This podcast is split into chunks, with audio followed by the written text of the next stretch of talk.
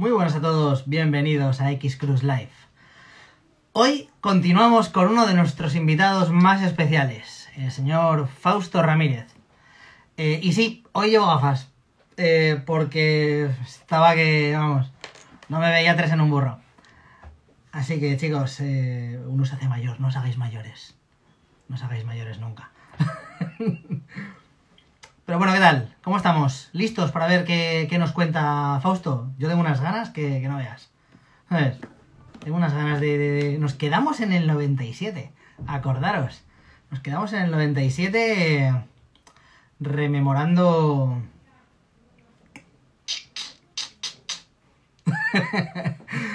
Vamos a ver si tenemos a Fausto por aquí.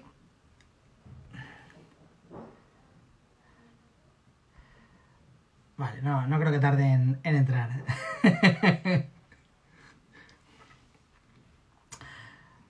ya está aquí Fausto, vamos para allá.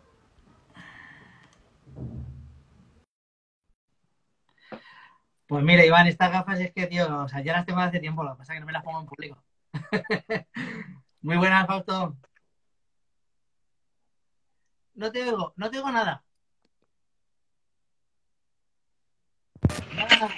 A ver, no, no se oye. Nada, nada, nada. Hola, hola, hola, no se oye. A ver, Ahora, ¿qué ¿se tal? va, se viene? Ahora sí, ahora sí. Bien. Perfecto, Pues aquí nos quedamos. genial. Vale ya. Estaba contando que nos quedamos en 1997, que estabas empezando, según, si no me, si no me acuerdo mal, eh, que estabais empezando a moveros porque las tiendas os pedían que, que, aparte de ropa, querían que fuerais con, con las rampas, con los riders, a montarles ahí el jaleo para promocionar todo. Por ahí Bien. creo que estábamos. Bueno, no habíamos acabado en 97 porque el tiempo no lo permitió. Eh, déjame que, que lo acabemos, porque yo luego Claro. hice, me- digo, hice memoria. Y entonces, ¿qué pasó? Primero, los chicos ya no tenían 13 años, en el 97 ya tenían sus 17, 16.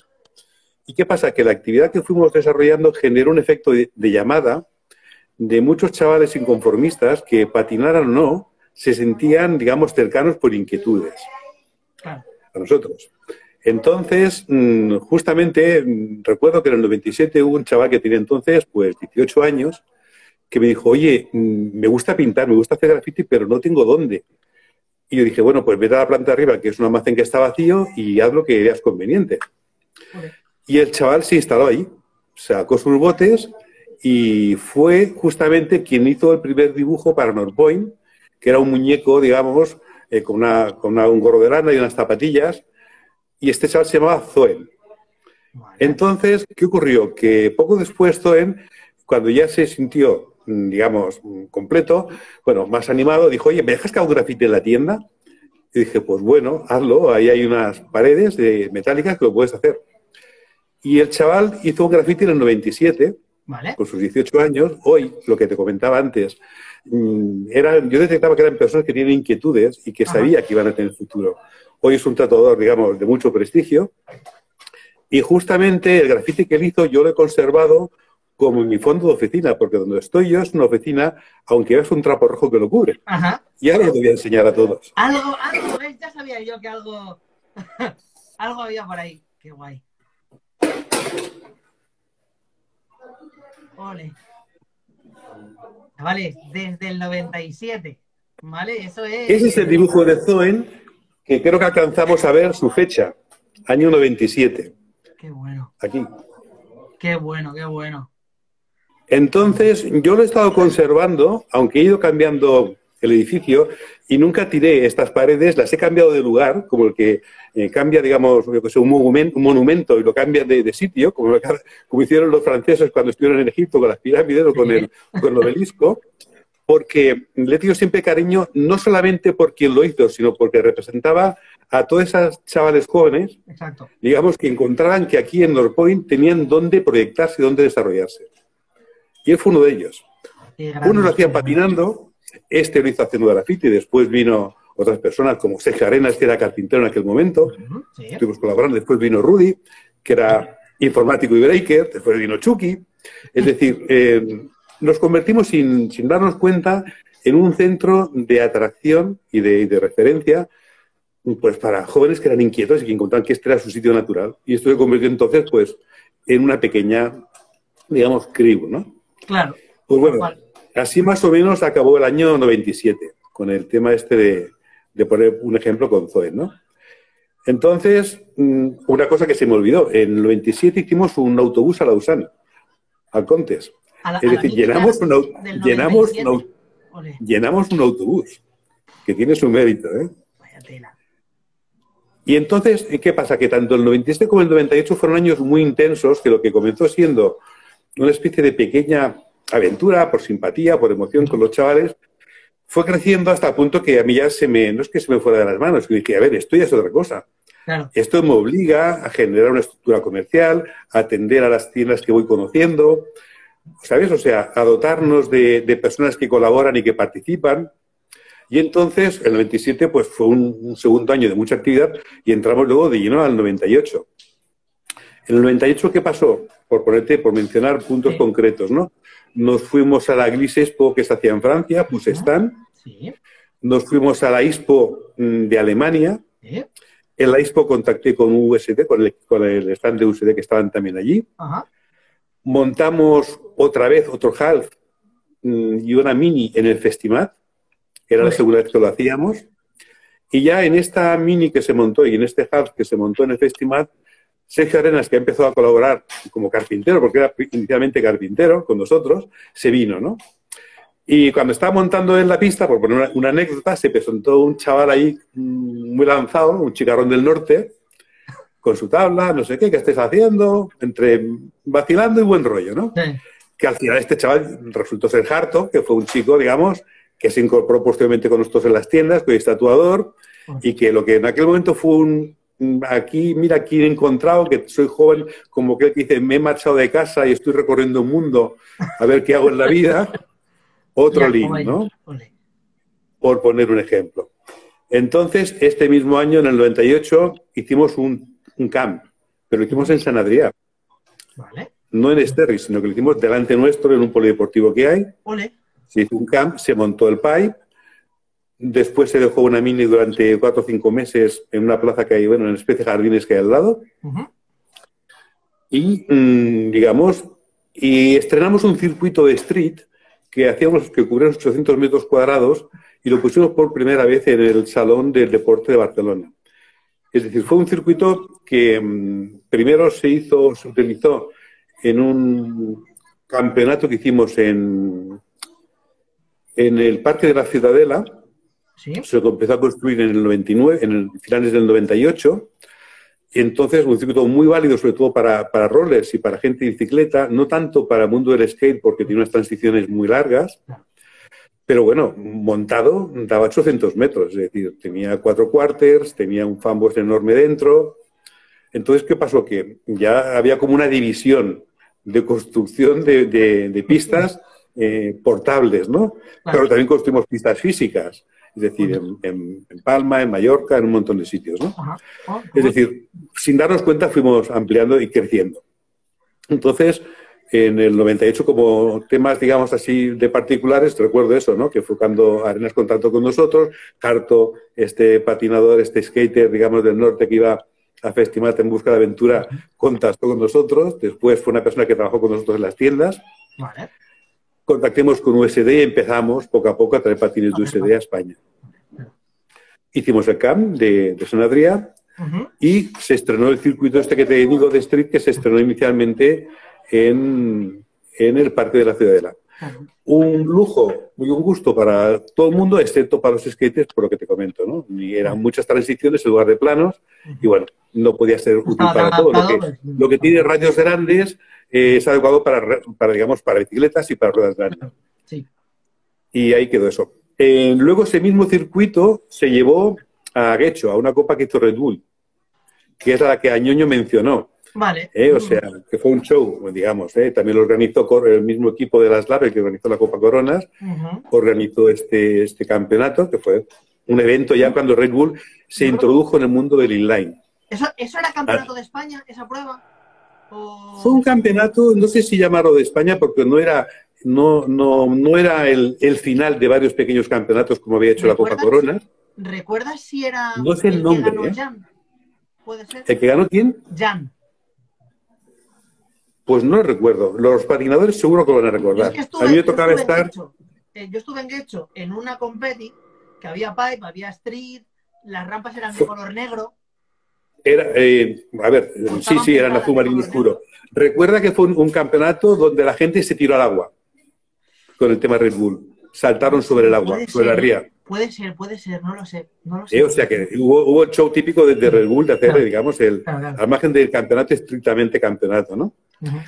Entonces, allá fue cuando se montó también ese mismo circuito en Madrid, en el, Juan, en el Parque de Juan Carlos I, que eso sí que creo que era Copa España, que también lo organizó la SLAP. Uh -huh. Vale, está diciendo Malvío por aquí que el de, el de Guecho no era, que era otro año. El de Guecho no era. Pues puede ser, ¿eh? Pero hubo campeonato en Guecho, digamos, que uh -huh. se montaron esta, estas rampas. En el 98, ¿qué ocurrió ya? Pues bueno, un chaval que, por ejemplo, era el mundo del break, que era Rudy, Rudy Alvarado, sí. que era el líder de Lunatis, fundador de Lunatis, sí. lo mismo, contactó con nosotros, comienza a trabajar con nosotros, comienza a trabajar ya en el equipo de diseño y de informática de Norpoint, y poco a poco se empiezan a incorporar, digamos, chavales con mucho criterio, con mucha capacidad de creación, donde si hubiera tenido que producir o fabricar todos los diseños que ellos habían elaborado, vamos, pienso que se habría inundado el planeta. Porque eran máquinas, es de verdad. ¿eh? O sea, tú imagínate como Nano, que también está todo hoy, el típico niño que está en el colegio todo el día dibujando, cuando encuentra la opción de que por hacer eso, que el profe va y le recrimina, los compañeros aquí le valoran, digamos, si él se puede desarrollar y puede crecer, pues se convirtió en un poco un espacio así, ¿no? Donde realmente el clima era muy bueno, ¿no? Qué guay, qué bueno. Entre patinadores por un lado, y grafiteros por que se habían acercado, breakers por otros que se habían acercado, es decir, fue, se fue convirtiendo en una especie de, de campo de, de, zona de cultivo, sí. de lo que decía, de gente joven que luego han ido todos haciendo un gran camino. Qué bueno. ¿Qué pasó también en el 99? Estamos ahora en ello. Se monta el circuito en Madrid, después mmm, se hace o se monta también el circuito en el campo del Barça, porque en verano se cierra el campo del Barça, pero se abre al público como una especie de zona de, de deportes y se monta de nuevo el pipe y el circuito entero y una mini fija, con lo cual estuvimos en el mes de agosto en el campo del Barça. Y entonces ya a partir de septiembre yo tuve la osadía de ponerme a construir un indoor más grande que el que teníamos aquí debajo, porque para ellos era un sueño. En ese estuve. Y, y, yo detecté que era una necesidad. Mm. Entonces hice el correspondiente propuesta de ayuntamiento, proyecto, todo el rollo, y empecé a construirlo. ¿Quién empezó a construirlo? Sergio Arenas, que en su momento él era carpintero y se trasladó a trabajar con, porque tiene la habilidad de trabajar con lo que se le ponga por delante, con hierro, con cemento y con todo. Y Milú, que era el chico marroquí que ha trabajado conmigo, que de tanto hacer pistas, hicieron los dos un team fantástico, que fueron quienes construyeron el skatepark de la calle Pamplona en Poplano. Digamos que era el skatepark ese que tenía pues un pipe de 9 metros. Yo, yo estuve, eh, estuve hoy, mini, vamos, me lo pasé La mini de metro 80 de radio, doble mini también. Un circuito de street pues bastante competente, ¿sabes? O sea, y se empezó a construir en esta época, en septiembre. A su vez fue entonces cuando ya, ¿quién viene? El Team UCD. Fue vale. cuando hizo la visita aquí a Barcelona. Que yo recuerde, John Julio, Jos Petty, uh -huh. ¿sabes? O sea, que eso ya empieza a ser una fiesta. Palabras serias para en esta... de, de Ya entonces Barcelona empieza a estar en, en, la, en los circuitos. Claro. Es decir, pasa, se pasa a España de ser un sitio de patinadores locales a ser un lugar donde los patinadores internacionales vienen. Exacto. El ambiente de Barcelona, pues bueno, es como muchos lugares de España y Mediterráneo, ¿no? Abierto, fresco, los dos pues encantados. Exacto. Y entonces, pues bueno, aquí, ¿qué ocurría? En enero ya del 2000, se inaugura, en diciembre del 99 se inaugura el skatepark, que es un reportaje por ahí que bueno, que para la historia que lo hizo la revista Action Sport, digamos, de la, de la, en la época de inauguración, donde igual había skaters, que había... Y, pero luego ya en estos años, 99-2000, hubo ya un periodo de cambio, de transición, y es que la primera gen generación de patinadores de rollers -huh. ya están con 18 19 años.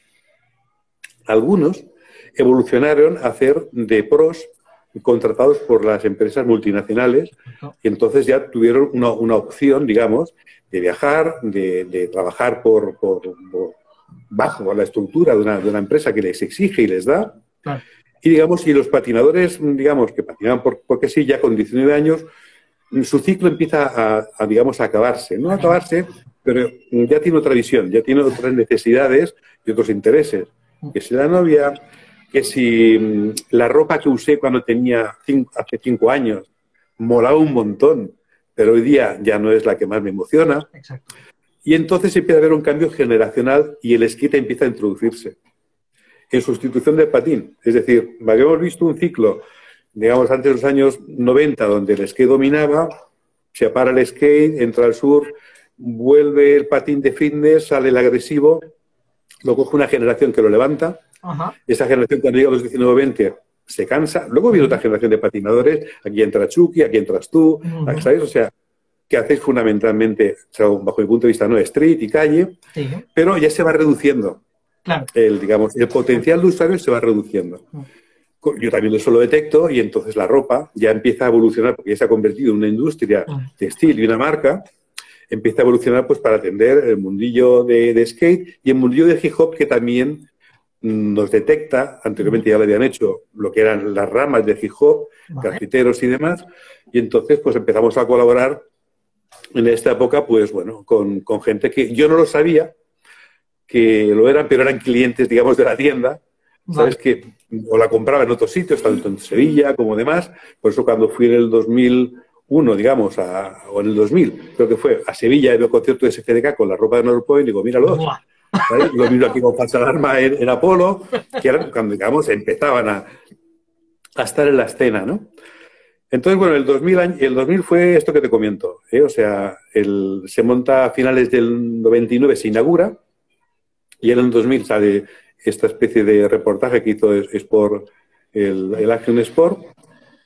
Y entonces, ¿con qué nos encontramos? Que cuando llegamos a mes de junio, julio de, funcionamiento del skatepark, que ha tenido presencia en televisión, se hizo creo que un par de campeonatos, el gerente del distrito de Poblano me dice que, que me olvide que él nunca va a permitir que en Poblenou esté lleno, se llene, yo fomente que se llene de gente con rastas, con tatus, con piercings, porque eso no es la cultura 22 arroba que, él, busca.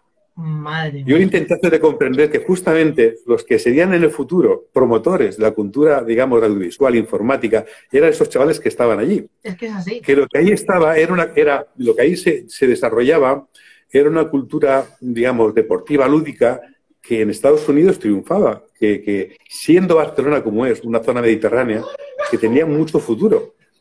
Y tú me dijo que no. Es que ha sido así. Que no había manera, que, manera que, no, que me olvidara que ni aunque cumpliese al milímetro todos, digamos, los, los condicionantes que me, que me, ponía el proyecto, que habían decidido que no, que eso no tenía sentido, porque querían transformar el barrio que en aquel momento habían discotecas, creo como el Dixie's o algo así, que a muchos chavales. Y ellos pues querían, supusieron que digamos que poniendo veto al skatepark, pues iban a cambiar la gente que hacía vida nocturna o que hacía fiesta por la noche en el poblado, ¿no? Claro. Yo intenté ver lo que eran los Sten Games, lo que era tener una ciudad, digamos, que fuese polo atractivo de patinadores poros internacionales y se me cuadraron. Con lo cual, mm, cuando el otro día vi el vídeo de Enel y, me, decía en el vídeo que al volver, creo que fue de, Los Ángeles, que fue a acercarse a Los Ángeles para participar en ese campeonato, que le dijeron que no era nadie, que ahí no pintaba nada. Tuvo que volverse en el bus y él dijo, me volví llorando, porque cuando yo este día, fue uno de los días que a mi edad me tocó llorar solo. Porque dije, pero ¿cómo es posible que no me encuentre con que quien tiene que ser el dinamizador digamos, de, dar opciones a la cultura joven, de promover que la ciudad de Barcelona es una ciudad internacional. Mira que luego han utilizado la imagen del skate y todo para hacer propaganda, pero sin embargo nunca han permitido que haya un espacio fijo y permanente para practicar cualquiera de los deportes extremos. Es totalmente cierto, ¿eh? O sea, a, día de hoy sigue, igual. Te aseguro que, que, el malestar que me entró con lo que era la administración aún no se me ha ido, ¿eh? Lo sigo teniendo. Porque es que siguen siendo miopes en este aspecto. Luego sí, luego hicieron mm, los Barcelona Extremes, que fue, digamos, los Stein Games, pero algo puntual, en lugar de hacer algo que es lo que yo le proponía que era fuera, hubiese espacios donde se practicara de modo habitual, igual que pistas de atletismo, que las financia la administración, porque es interesante que la gente haga deporte, haga atletismo, Claro. pues que bueno, ¿qué, qué, qué problema hay en que alguien que encima lo asume de modo privado, hay instalaciones pues para practicar el lane, para hacer skate, para hacer bicicleta, para hacer eventos, para grabar, para hacer cultura, ¿no? Vaya. Tío, van por detrás del mundo, entonces, y Pero ahora luego pienso que también no hay. pecho con todos los grandes eventos. Sí, sí, luego se lo ponen, porque enseguida buscan, buscan el decorado de cartón piedra y se ponen detrás para la foto. Claro, el alma no la tienen, pero capacidad para rodearse de decorados un montón. vaya tela. Bueno, pues esta fue la, la historia, digamos, en el 2000. ¿Qué pasa? A partir de aquí, eh, bueno, cerro el skatepark, mantengo las pistas y demás, sigo con- montando eventos, ya no recuerdo tantos, cuántos, y entonces empieza una colaboración más estrecha con el mundo del hip hop. Ujú. La primera persona, digamos, a la que le, le habíamos hecho amigos, a la que le encantaba y demás, fue Frantec cuando sacó su, disco en 90 kilos, por ejemplo. Eh, él lleva ya vestuario y la ropa de North Point. Mm. Cuando saca, por ejemplo, eh, digamos, ahí ya, ¿sabes? O sea, se empieza a extender. Pasa algo parecido a lo que pasó con los patinadores en el campeonato aquel que había mencionado del corte inglés en el año 96. Ujú. Exacto. Cuando lo empiezan a utilizar dos o tres personas que son referentes, eh, crece. Entonces, Frante fue la persona que, digamos, porque a él le molaba, porque a él le gustaba, porque se encontró con que le- se, se identificaba, pues hizo, digamos, toda una, una, una presentación y la campaña y la gira con, con el tema de NordPoint. A partir de aquí, mm, ¿qué pasó? Que se abrió, digamos, el usuario de NordPoint ya no era solamente patinador, que muchos habían dejado de patinar, porque además hay una cosa que eso lo habéis comprobado vosotros de sobras. No es la misma la agilidad que se tiene con 15 años que la que se tiene con 20 y no digamos con 30, no digamos con 40. Vamos. Entonces, con 15 todos eran, todos eran muelles, con 20 ya un poquito más rígidos, ya pues molaban más hacer otras cosas además de patinar. ¿sabes? Entra la generación skate, entonces pues bueno, ya nos convertimos en una especie de marca vinculada con lo que era la cultura de calle. De calle. Mm, Exacto. ¿eh? Entra aquí con todo, entra con la música, entra con el hip hop, entra con el patín, entra con el skate, ¿sabes? Y entonces, pues bueno, mm, seguimos con lo mismo, sin- con la frustración para mí, digamos, de no haber podido materializar de modo permanente el indoor. Claro. Digo, era un espacio pues, de más de 800 metros cuadrados, que significó una gran ilusión, un gran esfuerzo y luego una gran decepción por esa vía. Normal. Y entonces, pues bueno, empecé a disfrutar con la, con la gente que hace música porque, mm, digamos, nos acabamos haciendo amigos de casi todos. Es decir, la excepción en su momento, Claro. Además, aquí en este edificio, yo he subido a, he subido a Langue a, espaldas mías por las escaleras, ¿sabes? O sea, en fin, y se abre otra época, digamos, que lo que había sido Northpoint se convierte en paralelo en una distribuidora de marcas no solo de, de ropa, sino de marcas de hip hop, de material duro, llámalo, después vendía el tema de, ya estamos con, con USD, y el montón de marcas, digamos, variadas que, que se distribuían desde la distribuidora de USD, que ahora mismo no sabía hacer memoria de cuántas eran, antes Senei, ya más, ¿sabes? Pero sí que lo saben los chavales que patinan, sí, porque yo, yo las tienen más que, vamos. más que referenciadas. Eso es. Y entonces, pues bueno, ya pasamos, yo más tranquilo, me estoy centrado en lo que es la empresa, menos eventos, porque ya se habían empezado a construir algunas instalaciones que otras en poblaciones. Recuerdo que en Málaga se construyó, se construyó un half que no sé si todavía, si todavía existe, ¿En Málaga? Málaga, más o menos, No, 2002, 2003. A ver, ya no, ya no hay, o sea, no hay, no hay halfpipes. Hay, hay un duran halfpipe poco, en ¿sabes? el nuevo skate para Rubén Alcántara, pero es relativamente nuevo. Bueno. No es... Es decir, se, eh, las- hay poblaciones que ya empiezan a tener instalaciones, las tiendas mm, locales ya empiezan ellos a hacerse sus pequeños, digamos, Sí, digamos, eh, estructuras portátiles y demás, y entonces ya no es tan necesario que yo acuda, sino ya, ya se mueven por su propia cuenta. Claro. Han tomado nota de eso, ¿no? Y yo me empiezo a orientar más bien al mundo del hip hop y a vincularme con ello en paralelo al mundo del patín y también al mundo del skate. Y esa es básicamente la etapa, digamos, más importante, digamos, la que da lugar al nacimiento de Norpoint. A partir de aquí, ¿qué ocurre? Que en lo que había sido Norpoint inicialmente se transforma en el 2000 en Slide Circus, que es una distribuidora. Yep. Lo que habían sido mm, patinadores, al margen de patinar, ya algunos están trabajando aquí dentro. Ujú. Kilan está trabajando, Chucky empieza poco después, Rudy, que era, digamos, eh, Breaker, está aquí trabajando también. Y poco a poco se crea pues, un equipo de gente pues, con capacidades para hacer diseños para Northpoint, posteriormente para Fakey, y este mismo equipo de gente trabaja también para empresas internacionales como Calcani, como... ¿sabes? O sea, y empiezan a hacer, ya te digo, eran máquinas totales. Y entonces, bueno, ya se, se convierte en una empresa pues que lo que está haciendo es sacar producto. ¿eh? O sea, cada temporada, colecciones más o menos, la estética ya no es la inicial, aunque Ahora ya es de, más primera- de ese primer momento hubo un pantalón que era el que inicialmente se llamaba Chris, al que se le adaptaron unos bolsillos tipo Carlo al lado y que se convirtió en Milicaca, Yo lo que tuve. fue un pantalón, por- y además súper cómodo con gomas, porque tenía creo que 12 bolsillos. Es decir, te permitía llevar de todo, al que pintaba botes, al que patinaba, ¿sabes? O sea, y entonces, bueno, seguimos con ello, ¿no? Claro. ¿Qué ocurre? Que también, que a su vez el mercado va variando, es decir, en el 96 en España no había empresas internacionales, como muchos relojerías somos la cabeza, Benetton, digamos, pero aún eh, Quicksilver, por ejemplo, no, no, no se había extendido, no tenía Claro. distribuidoras propias, eh, no habían salido marcas en paralelo. Las mm, cadenas de distribución, digamos, ya empiezan a fijarse en la estética y también eh, hacen producto. Y nosotros pues seguimos con nuestro, con nuestro camino, digamos, y pero te digo, fundamentalmente vinculado al hip hop. Y entonces en paralelo yo empiezo a trabajar distribuyendo a Calcani, distribuyendo marcas de hip hop francesas, distribuyendo otras marcas, que van conviviendo, digamos, en la calle, los usuarios, los chavales, Claro. digamos, el que tiene eh, la reminiscencia o el, o el origen en el mundo del hip hop, eh, digo, perdón, en el mundo del patín, siempre tiene a, a como, como un referente, aunque ellos siempre están pidiendo, saca algo nuevo, que aquel modelo ya lo tengo Claro. y quiero algo nuevo. ¿no? Pero pasa, también pasa esto, que en su momento, ya estamos en el 2001, 2002, empieza ya la estética, en lugar de tan carcelera como era en el 93, empieza a ser más rockera Sí. por ejemplo. ¿eh? O sea, el, ¿quién es? Nano, me parece que se llama.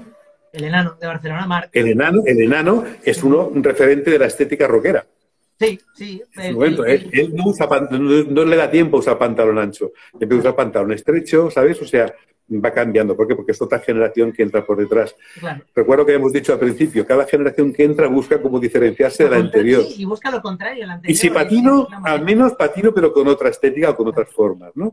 Y si no, pues en lugar de patinar, hago skate. Mi hermano patinaba, era un inglés, pues yo soy skater. Claro. Y eso, como es un ciclo que está ahí permanente, ¿qué pasa después? Después de- del ciclo skate viene el, el ciclo patinete, el del scooter. Y lo mismo, ¿no? O sea, cada generación va descubriendo, digamos, un- una actividad diferente, pero todos, todos tienen de común el espíritu, la capa, ¿sabes? O sea, ese perfil que habíamos dicho al principio de mitad ángel, mitad diablos, Claro. ¿sabes? O sea, que va de, con ellos. y de ahí sale, o sea, de, la, de, de Northpoint hacia el 2004 o así es cuando nace Fakey, más o menos, ¿no? Poco antes. Eh, sí, en el 2004. ¿Cuándo nace Feiki? En el 2003 a finales, el argentino Palizas, Luciano, eh, Luciano, ya había contactado, ra, ra, ra, ra, ¿sabes? Se presenta aquí. y entonces, guau, guau, guau, guau. Bueno, total, eh, al margen de USD, sí, sí, que USD también tiene su evolución como empresa, digamos, y sus, sus cambios, porque entonces te habían pedido, pero hablo de, digo, de memoria sin ser usuario, ¿no? Habíamos pasado aquellas guías de los tarmas que los chavales limaban, le ponían la, la de esto de hierro, a la guía que se cambiaba, exacto. a luego la plataforma que era más o menos universal, y Ujú. quienes lo desarrollaron en el fondo fueron los de Razors, me Sí. parece recordar a mí, Y, ¿sabes? o sea, ellos, las primeras guías intercambiables eran Razors, Claro. luego primeras eh, y universales entonces, fue USD y ya metieron ahí todo el rollo. en, en paralelo a la, a la llegada de Luciano, pues bueno, eh, somos el punto de referencia en España, pues con- contactamos, o no sé si fue Luciano que ya venía de Argentina con los deberes hechos, ¿sabes? O sea, contacta con Razors y empezamos a distribuir.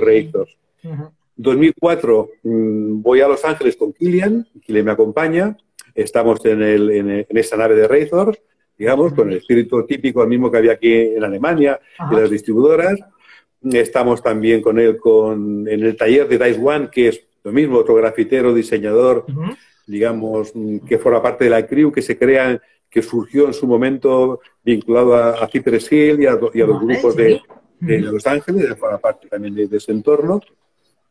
Y entonces, ¿qué, ocurre? Que, nos, que aprendemos y descubrimos digamos, el arte del diseño pensando en la, en la estampación, pero no en la estampación de un color o dos nada más como se dice aquí, sino como lo hacía este hombre, ¿no? Que mezclaba colores, o sea, de modo brutal. Y, en fin, tenemos una buena, una buena relación con él y permite aprender y conocer cosas. A la vuelta, Kilian, por ejemplo, ya viene mucho más motivado, ¿sabes? Y entonces, ya el equipo de gente que hay aquí, te digo, todos patinan, no compiten, se montan las fiestas, digamos, estas callejeras que, ¿cómo lo llamáis? ¿Sabes? O sea, que donde Chucky, Chucky era promotor, aquí tenía en las debates, y entonces quedan ya sustituidos. Claro. Quedan sustituidos los campeonatos por esta dinámica, Luciano, ¿sabes? Chuquito.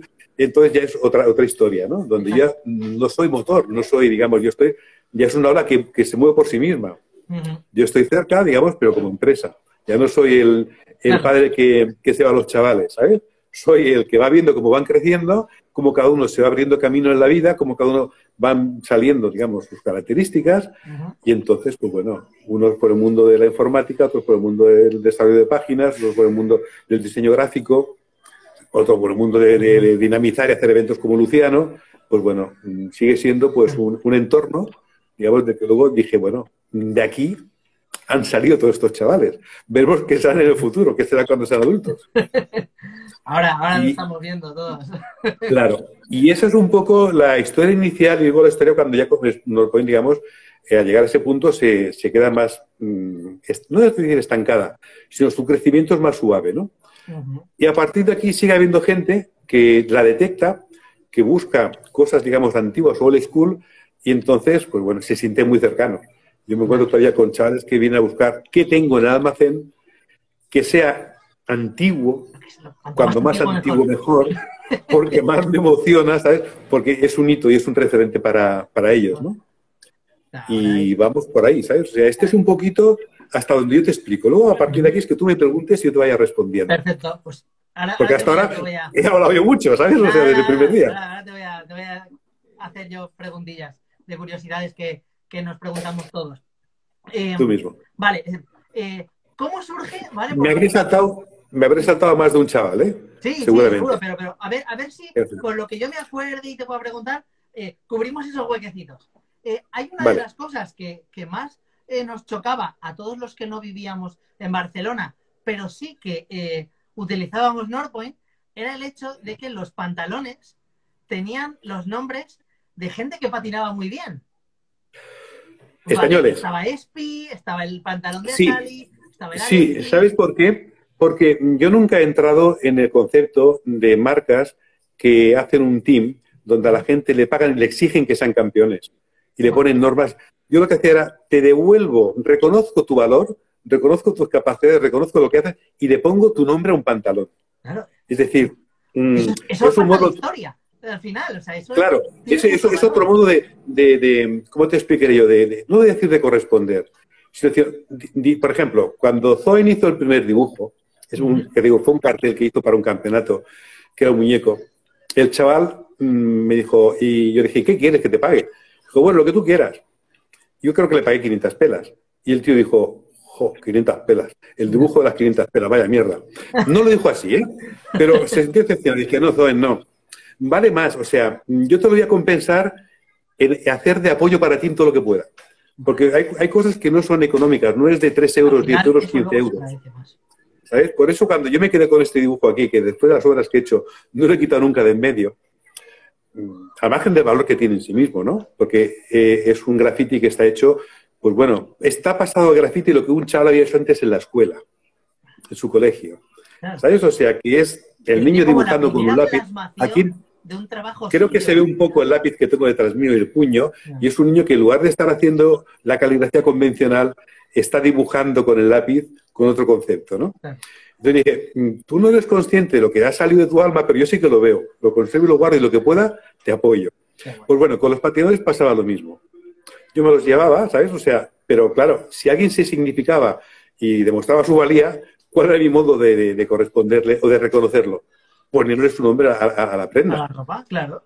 De ahí viene el nombre de Alexis, el nombre de Espi, el nombre de Cali, mm. ¿sabes? O sea, porque se lo ganaban directamente. Era mi premio. Eso es lo que la gente luego recuerda, en realidad. O sea, de, los pantalones North Point, la gente era de. Eh, era como tener la colección. Pues yo he tenido los Alexis, yo he tenido los Cali, claro. he tenido tal. Los dos, primeros, los dos primeros pantalones llevan el nombre de los que eran referentes: Chris y Arlo. Claro. Los segundos ya tienen que ser de aquí. Exacto. Porque ya lo valían ellos. Porque ya lo valían. Claro, claro, claro, claro. Además es que, es que tenía, tenía que ser. Y, y era una manera también de que la gente se identificara mucho más con, con la marca. Claro. E-, era fomentar una actitud distinta. Exacto. Te digo. O sea.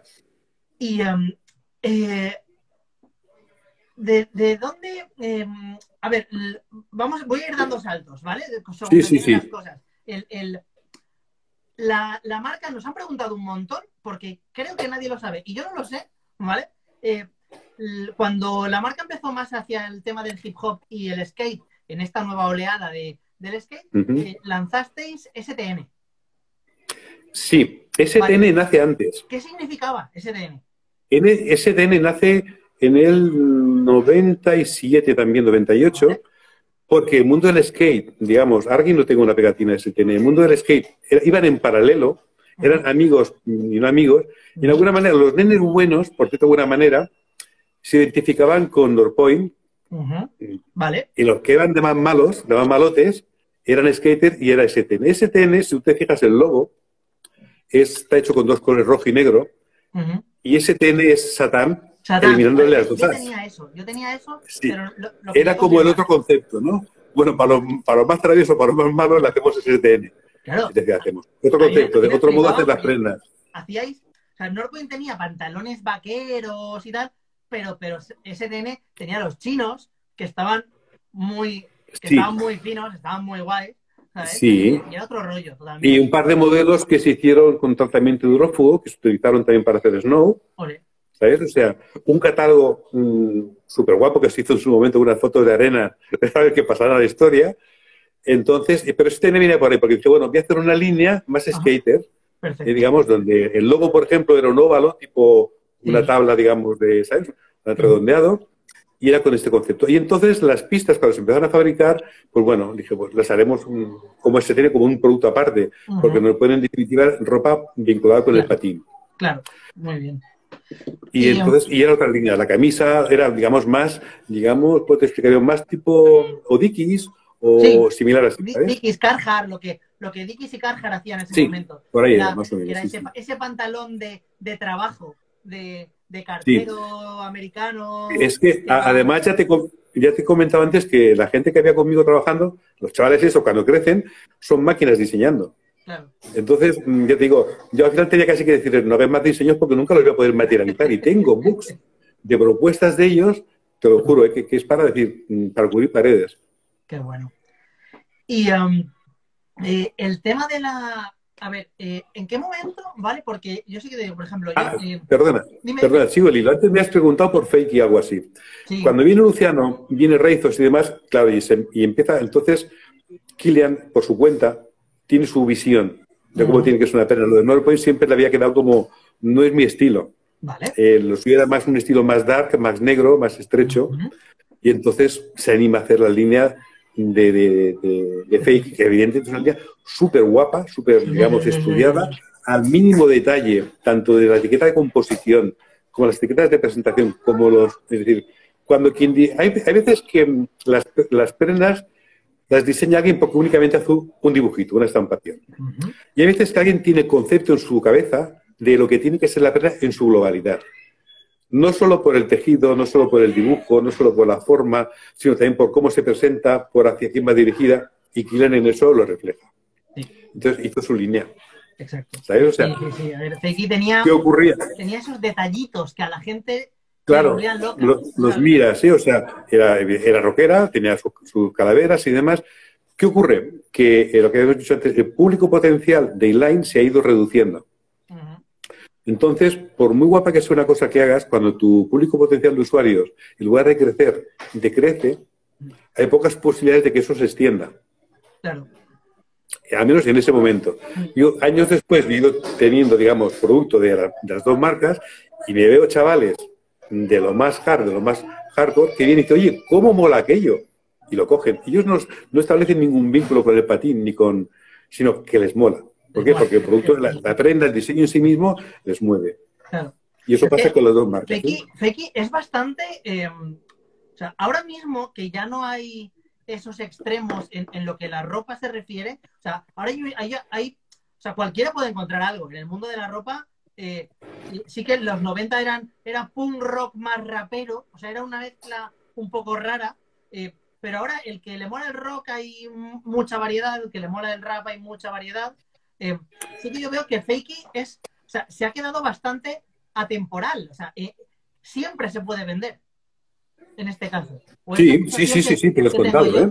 que está muy bien, muy bien ese concepto o, o- o la línea que, que, que cogió, porque, porque ha resultado ser, eh, ser así, ¿sabes? Ser atemporal, que es algo que acaba funcionando, ¿sabes? Bueno, claro, es que Norpoint era, quieras que no, bastante más adolescente. Claro. ¿Eh? O sea, colores, anchos, digamos, llamar la atención. Norpoint buscaba, los chavos cuando se ponen Norpoint, claro. era, y se la ponen hoy, los que se la ponen, es por llamar la atención. Exacto. Es decir, es un decir, ¿no? Es Ujú. tipo romper normas. Porque Sí. patrón es mega ancho, porque tiene unos colores muy vivos. Lo otro ya es una cosa más ecléctica. Es más un concepto de, de- de visión tipo. Claro. O sea, me vale para llevarlo con 30 años, me vale para llevarlo con 20 años, ¿sabes? Porque la, la ropa no es dos tallas más grandes o tiene un patrón. Bueno, eso te lo va a explicar Clint algún día hablas con él. ¿Sabes? O sea, pero hablo de como yo lo veo, ¿sabes? Entonces, su sensibilidad era distinta. Claro. Yo digo, Y para la gente, para la gente que nos está viendo, eh, tú sigues teniendo, o sea, mm, seguís teniendo stock de material en plan de nos quedan cosas si alguien quiere venir y, y tenemos, sí, tenemos hay, hay. vale. Hay porque algunas cosas las he vuelto a hacer, ¿sabes? Ajá, Estampar también están por vez en cuando, ¿sabes? O sea, y sigue habiendo. ¿Y quién es el usuario habitual ahora mismo? Ya lo he comentado, en, en Barcelona hay muchos italianos, pues mm, imagínate el perfil tipo rabero y demás, Sí, es usuario, Es pero, usuario, pero total. ¿Sabes? También lo este que descubre el inline, también es el chaval que tiene 18 años y, y ha olido que ha, que ha existido ha y existido. le mueve. ¿Sabes? O sea, entonces. digo porque por aquí sí. hay, hay mucho coleccionista. O sea, estamos. Al margen de. hay mucho coleccionista y saber que existe ropa Northpoint, ropa Fakey, todavía disponible, eh, va a ser como de, mm, vale, ¿dónde quieres? Que- Bueno, es- algo hay. vale. Algo hay, Y, sí, um, sí, sí, sí.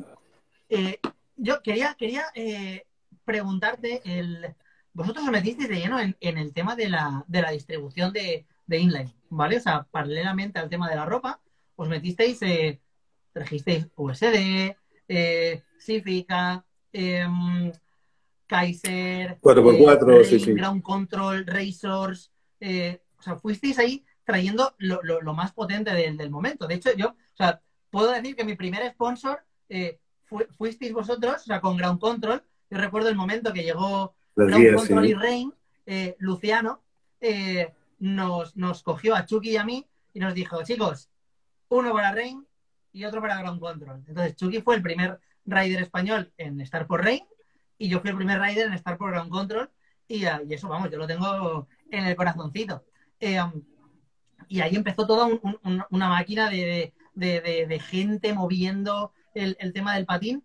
¿En qué momento eh, decides eh, decir, hostia, es que ya, ya, no nos, ya no nos compensa, no nos sale rentable el, el tema del, del, um, de seguir distribuyendo material de patinaje? O sea, es, ¿fue porque las ventas bajaron tanto de, de eso o fue porque Norpoint como marca requería de mucha más atención y entonces decidisteis dejar y apostarlo todo a, a la ropa hip hop? Mira, eh, sí, lo que era patín, en alguna manera lo delegó Luciano, Exacto. ¿sabes? USD fue, mm, como era también en Alemania una distribuidora, todos los productos que tenía USD los tenía yo también. De ahí viene que tuviera Rain, que tuviera 4x4, que tuviera un control y demás. Pero claro, mm, cuando crece la distribuidora y crece Northpoint, yo no puedo prestar atención a todo. exacto. Yo ya en su momento, en el 97, dejé de lado, delegué otras actividades, las, las de la empresa de tintes y demás, el equipo de gente que tenía, me centró en el crecimiento de Northpoint y después, ¿en cuál me, me centro? En el crecimiento de la distribuidora mm, Slide Circus y las marcas de Circus vinculadas. Ujú. ¿Por qué? Porque el 2000, 2001 en adelante, Calcani es una marca que en España tiene un crecimiento importantísimo. La relación con los grupos de hip hop sustituye la que había tenido anteriormente con los patinadores, porque a ellos les gusta, ellos mm, la imagen era también muy importante, buscan ser sponsorizados, tienen que hacer vídeos, tienen que hacer conciertos, con lo cual lo que había sido inicialmente una gira mía o unas mm, cuantas giras mías moviendo las rampas de nuevo luego se convierten en giras acompañando y estando con artistas de media España, es decir, Sevilla, Madrid, o sea, todos los eventos. ¿Sabes? Entonces, ¿por qué? Porque ya a nivel profesional, mi vínculo y la estructura que yo había puesto en marcha se orienta hacia el mercado y hacia el producto de hip que es lo que en ese momento tira y hasta el 2008-2009 es el que está, digamos, generando actividad y demás. Luego también el hip hop tiene su, su ciclo, ¿no? Es decir, pase a lo mismo, de pasar de pantalón carcelero, pues la gente empieza con una, con una especie de... Es que es un ciclo vital.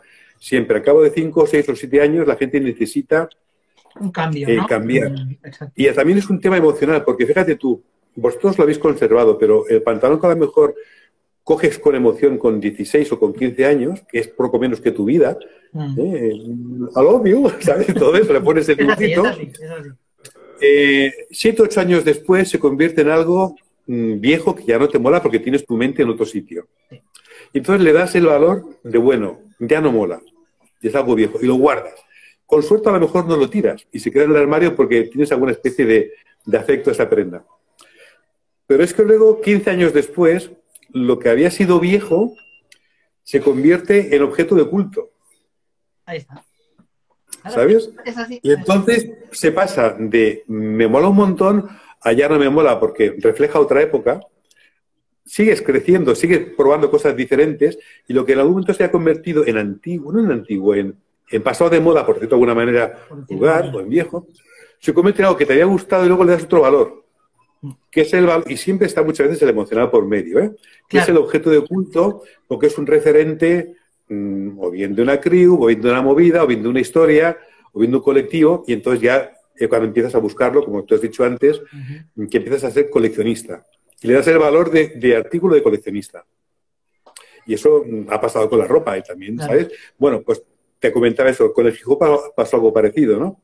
La ropa que se usaba en los 90, que eran aquellas camisetas, digamos, de, como de, no de básquet, no, las de hockey, con megaletras y demás, Aquí en España las usaba fundamentalmente SFDK y demás, o sea, y bueno, pues luego pasas a tener una imagen, digamos, más ecléctica, más formal, ¿sabes? O sea, ya menos radical. Y en ese ir de un, lugar a otro, de la formalidad a la, a la, radicalidad, según el momento de la persona, porque la prenda es la misma, la prenda no cambia. Cambia la, la percepción que tiene la persona respecto a la prenda.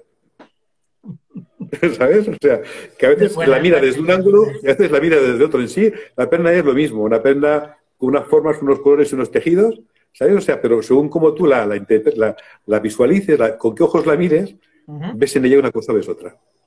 Entonces le dijo, pasó algo parecido también hasta que llegamos a la crisis del 2008, 2009, 2010, que a partir de aquí, ¿sabes? Todo es mm, un coronavirus que con anticipo. se convirtió en coronavirus con anticipo. Y, em, a ver, yo te, pregunto porque lo desconozco totalmente, ¿vale? Eh, en, ese sentido sí que me desconecté bastante. Eh, Norpoint, eh, a día de hoy, ¿continúa? ¿Paraste? Mm, no, te explico. Norpoint, yo, me pasó como le pasó a muchísima gente. Pasé de fabricar aquí en España con proveedores locales a encontrarme con que los proveedores locales desaparecían. Ostras. Cosa que pasó en el año aproximadamente 90 y finales de los 90. 90, ¿eh? casi un poco después del 2000 y demás. Desaparecían porque las empresas, digamos, que, que, alimentaban el sector textil se trasladan y deslocalizan. O se van a Marruecos, o se van a, inicialmente a Portugal, o empiezan a trabajar en China, o empiezan a trabajar en Tailandia. Con lo cual, ¿qué pasa? Al irse, por, pongo un, un referente, ¿no? un desigual, un mango, un Zara, y trasladar sus centros de fabricación de aquí, por ejemplo, en Barcelona, que habían habido, y trasladarlo hacia los proveedores vinculados, llamados tejidos, llamados eh, montadores de piezas, lo que llamamos la costurera, llamados estampadores, llamados bordadores, van desapareciendo poco a poco, con lo cual para mí también desaparecen. ¿Sabes? Y por otro lado, mm, empiezan a haber mercados que fabrican fuera, a los que yo también me dirijo, digamos, porque, por ejemplo, hay una serie de sudaderas, las últimas que se hicieron, que el chaval que las tiene sabe que cuando se las pone es como si se pone una manta, porque son prendas que pesan 490 gramos, digamos, eh, súper, súper gruesas, ¿no? Y nadie las hizo. Y yo tuve que buscar lugares fuera, en China, por un lado, donde tuvieran, tejieran algodón con esa densidad que no lo hacía nada más que las marcas de hip hop. Las, marcas de sur metían siempre mezcla de poliéster algodón, porque la cultura de California es más fresca, digamos.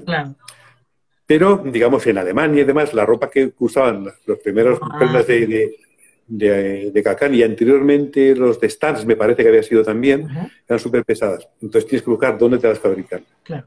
Eso también obliga a series largas y a, producciones grandes. ¿Sabes?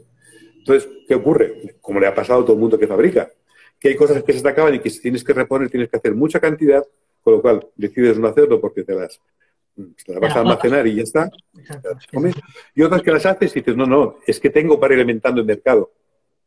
¿Sabes? Y yo, aún así, de todos modos, hasta el 2007-2009 estuve haciendo y aún voy estampando porque tengo camisetas donde encontré, digamos, quién me hacía camisetas de mucha calidad que tienen la ventaja, por un lado, de que son súper gruesas y el inconveniente de que cuando hace mucha calor se pesan, pero que son eternas. ¿Sabes? Que son eternas, que no he encontrado en ningún lugar, digamos, ni marcas que tengan esa calidad. Y las seguimos teniendo. Y las seguimos sacando, variando estampaciones. Pero aún así, es ir atendiendo, digamos, una demanda que existe, ¿sabes? O sea, pero no, ya no es una cosa que yo fomente. Vale. Es otro momento. Pero, sin embargo, hasta hace un año y pico he tenido tienda y está vendiendo súper bien. Y ahora volveremos a tener y se seguirá vendiendo súper bien.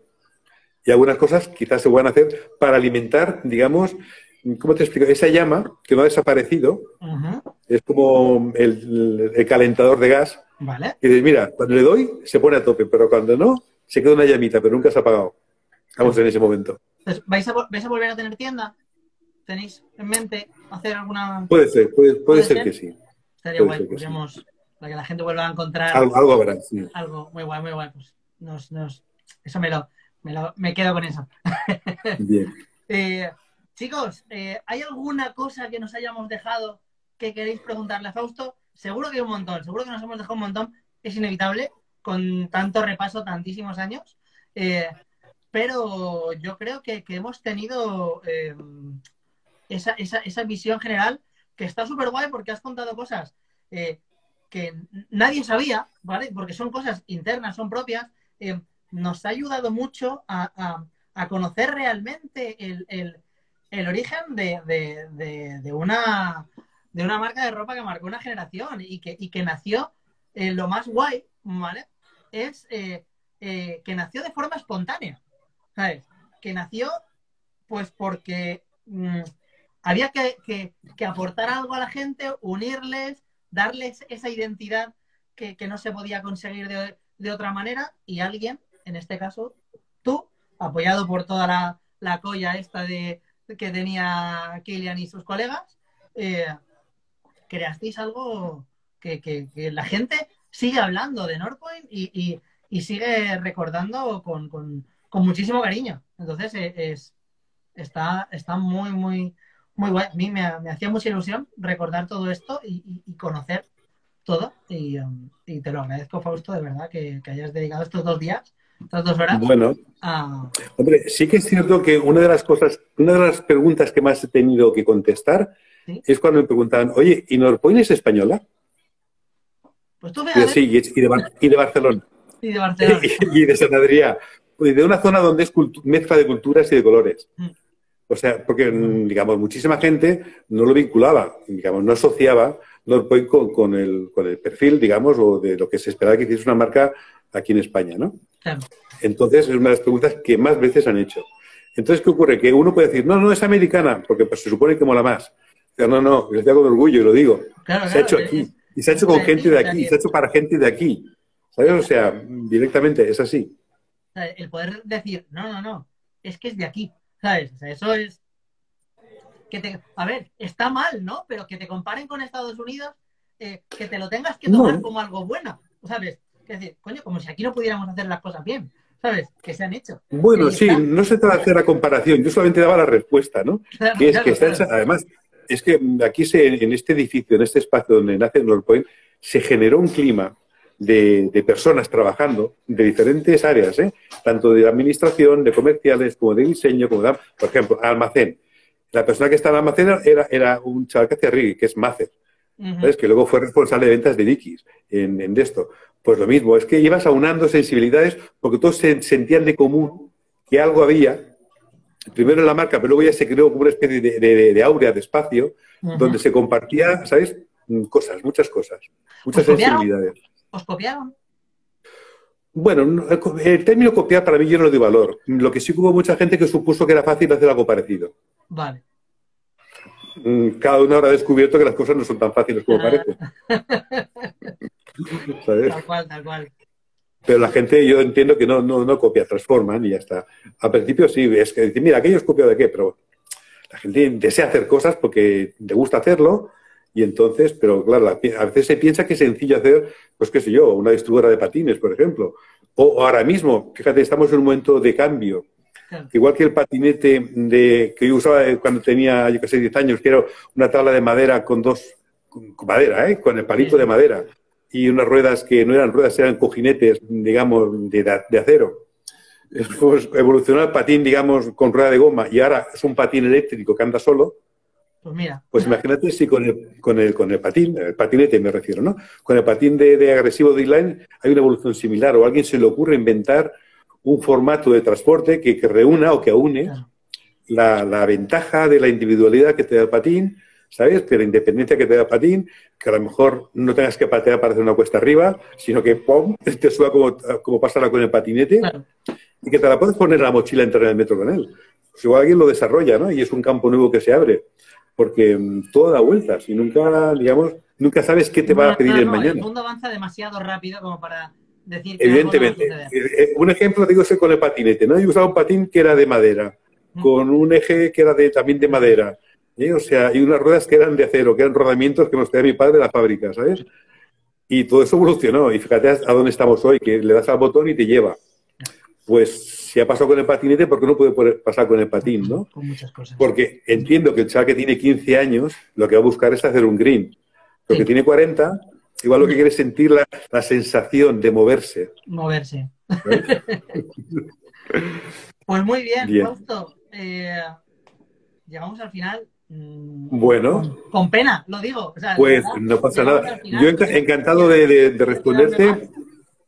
Encantado de responderte y como te dije en las primeras palabras, felicito por lo que vais haciendo, de recopilar historia, de dar voz a chavales, de dar voz, de dar voz también a patinadores, que es interesante ver cómo ven hoy las cosas con 40 años y cómo las vienen entonces con 14 o con 15, de haber dado voz, por ejemplo, a Anel, que vi su entrevista, que ha sido un, digamos, emprendedor empresario de sí mismo, y, y seguiremos que, sabido, que tenemos cosas que contar. o sea, mm. y, de ese tipo, pues en eso, gracias, porque me parece bien las iniciativas de este tipo. Son las que hacen, las que hacen vida. Pues oye, viniendo de, viniendo de ti, mm, gracias por, por, por, tus palabras, de verdad. y animaros, eh, lo que he estado, lo que he estado haciendo siempre.